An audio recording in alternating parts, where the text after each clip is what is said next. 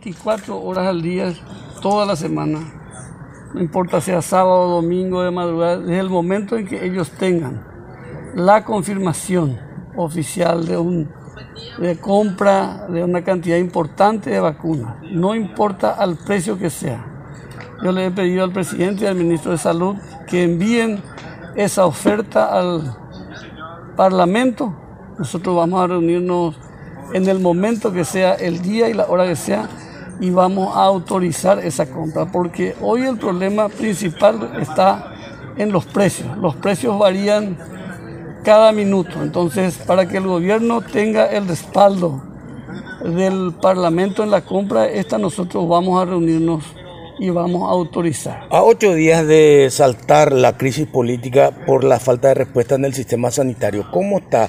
Ayer el ministro de Salud nuevo anunciaba que para fin de mes se podría tener incluso dos millones de dosis. ¿Esto puede aplacar esta crisis, presidente? Claro, eh, remontándonos otra vez al día viernes pasado, eh, los reclamos eran dos. Primero el tema de los insumos básicos. los insumos básicos eh, y el tema de las vacunas. Los insumos están solucionados en este momento.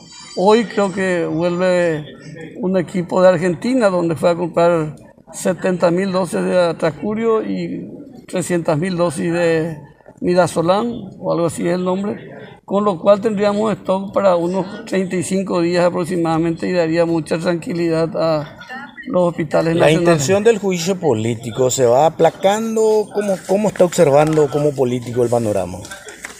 Yo no tengo exactamente la temperatura, pero ruego y ojalá sea así, que esto pase. Estamos en un momento muy difícil. La economía empezaba a remontar de nuevo, eh, las actividades empezaban a normalizarse y eh, un juicio político es un retroceso tremendo. Ustedes saben que el capital es eh, el más cobarde de todo y apenas haya una, una, crisis ellos van a retirarse aquí del país y van a esperar a que la tormenta pase. Así que a nadie le conviene un país convulsionado. Senador, algunos actores políticos afirman de que esto ya no para hasta que renuncie Mario Abdo y Hugo Velázquez. Eh, ojalá que no, ojalá que se equivoquen, eh, ojalá que pase y lo que yo no veo es la vía legal para la renuncia de los dos. La constitución es muy clara